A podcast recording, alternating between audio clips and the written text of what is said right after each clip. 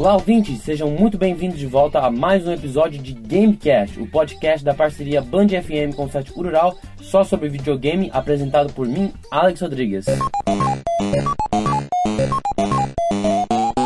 Então hoje no Gamecast vamos fazer uma coisa um pouco diferente, em vez de a gente falar sobre só um assunto, vou falar sobre algumas coisas que aconteceram recentemente no mundo de videogame. Então vamos começar.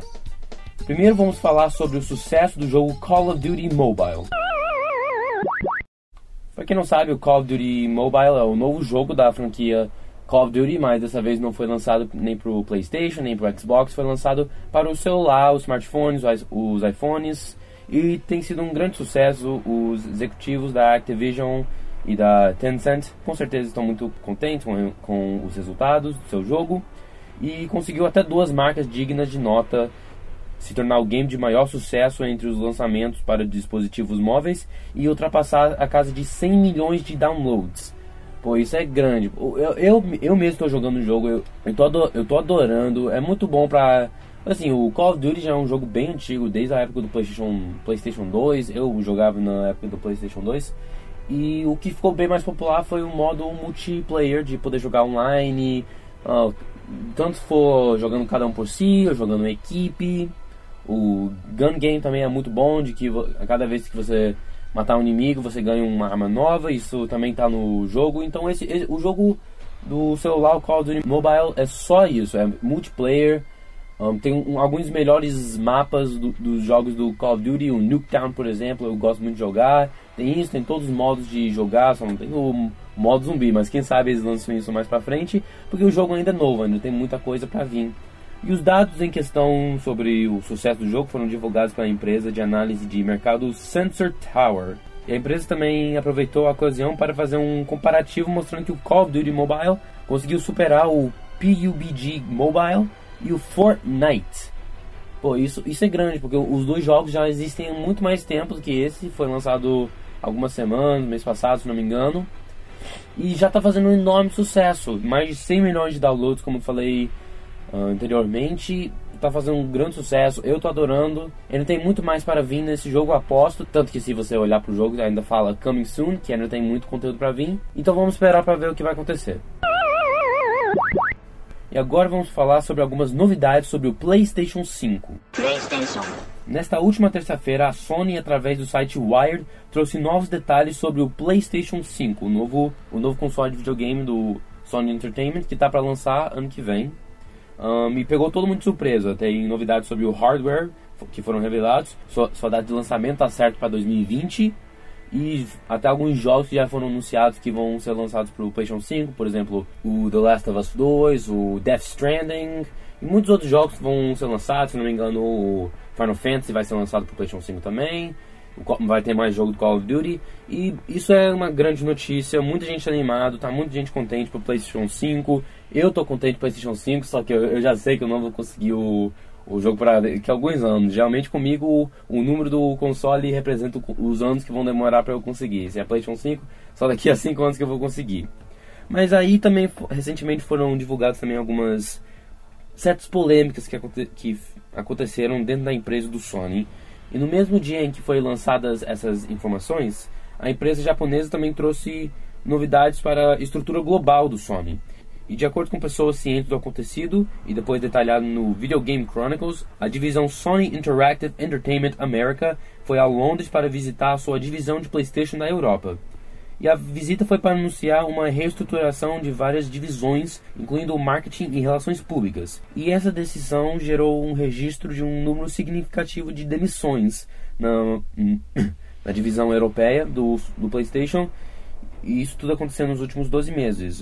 E em consequência, o sentimento de muitos funcionários, agora sem seus empregos, se resume ao desapontamento. E, e muitos expressam descontentamento por ver essa decisão ter sido tomada durante a caminhada do PlayStation 5 para o mercado. Isso é bem triste saber que a construção de uma coisa bem nova que o PlayStation 4 lançou já faz um tempinho, tá? Muita gente, tem muita gente esperando o PlayStation 5 há muito tempo. Apenas boatos tinham sido lançados até, antes disso. Um, nem mesmo a imagem do console foi liberado. Essas pessoas estão trabalhando em poder liberar uma, um produto tão boa, tão nova acabam perdendo seus empregos por mudanças na empresa do Sony. Isso é bem triste e espero que todos esses trabalhadores consigam se levantar e conseguir novos empregos. E para finalizar, vamos falar sobre uma polêmica que aconteceu no Brasil Game Show. Para quem não sabe, o Brasil Game Show, o BGS, é um evento de videogame que acontece todo ano em São Paulo, já faz alguns anos. E aconteceu na última, na última semana, de quinta para domingo agora. E em um dos dias aconteceu um, uma polêmica que nem eu falei. Com certeza, uma das maiores atrações deste ano para o BGS foi a presença dos atores Stephen Hook, Sean Fontano e Ned Luke, que interpretam os personagens Trevor, Franklin e Michael no jogo GTA V. Porém, coisas não saíram como planejado. Para quem não sabe, no BGS, todos os meet and greets, que são os encontros de fãs com os famosos, são de graça no BGS. São, são de graça, completamente de graça. Só é determinado através de horário. Tem um certo horário em que duram os meet and greets. Então você tem que chegar cedo, entrar na fila e nem todo mundo na fila vai ter a oportunidade. Depende do horário que dá pra, pra ver o máximo de gente possível mas não foi o caso desta vez. Aparentemente foi cobrado pelos atores ou através dos seus agentes um preço de 85 para 250 reais para poder tirar fotos, receber autógrafos e gravar áudios com os três convidados ou cada um individual. Isso para muitos foi uma, um grande absurdo, porque que nem eu falei, em primeiro lugar, isso não é culpa do BGS, porque que nem eu falei, é tudo sempre foi os meet de graça, nunca foi paga essa foi a primeira vez. É claro que tem vários eventos, por exemplo, o Comic Con Experience, que os meet and greets assim de grandes estrelas realmente são pagas. Você paga para poder conhecer, você paga para poder tirar uma foto, um autógrafo, mas também isso não é o caso pro BGS. Então, a gente, todo mundo ficava esperando de poder encontrar os caras, porque de, de verdade, o GTA V foi um grande sucesso e é um dos mais populares da franquia do GTA e um dos mais populares do PlayStation em geral. E era uma, e era uma grande coisa que os três iam estar juntos aqui no Brasil pro BGS. Mas muitos fãs saíram decepcionados. O, o ator, os atores inicialmente até recusaram a participar do Meet and Greet. O ator Steve Hoog, que faz o Trevor, até foi encontrado andando pelo evento, mas recusou tirar fotos com fãs. Falando, não, só no Meet and Greet, só mais tarde, só lá. E no fim das contas, muitos fãs, que eu falei, não puderam conhecer o trio do GTA V. É, eu, eu pessoalmente, assim, eu não sou muito fã do GTA V, mas eu, eu conheço a popularidade. Eu, eu entendo como é a grande coisa dos três estarem juntos no, no Brasil. E isso ter acontecido mostra muito desconsideração pelas fãs. Isso está acontecendo muito ultimamente, não só em coisa de videogame, mas estrelas no geral não estão dando muito valorização para os fãs ultimamente, cobrando demais por, por, pouco resultado. E é isso, né?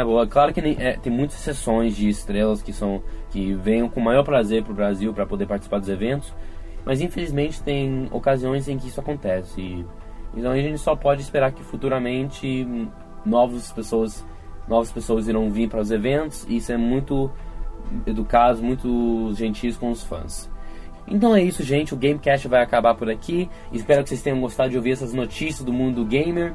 E semana que vem estou de volta, até a próxima terça-feira. Então fiquem ligados, viu? Tchau, galera!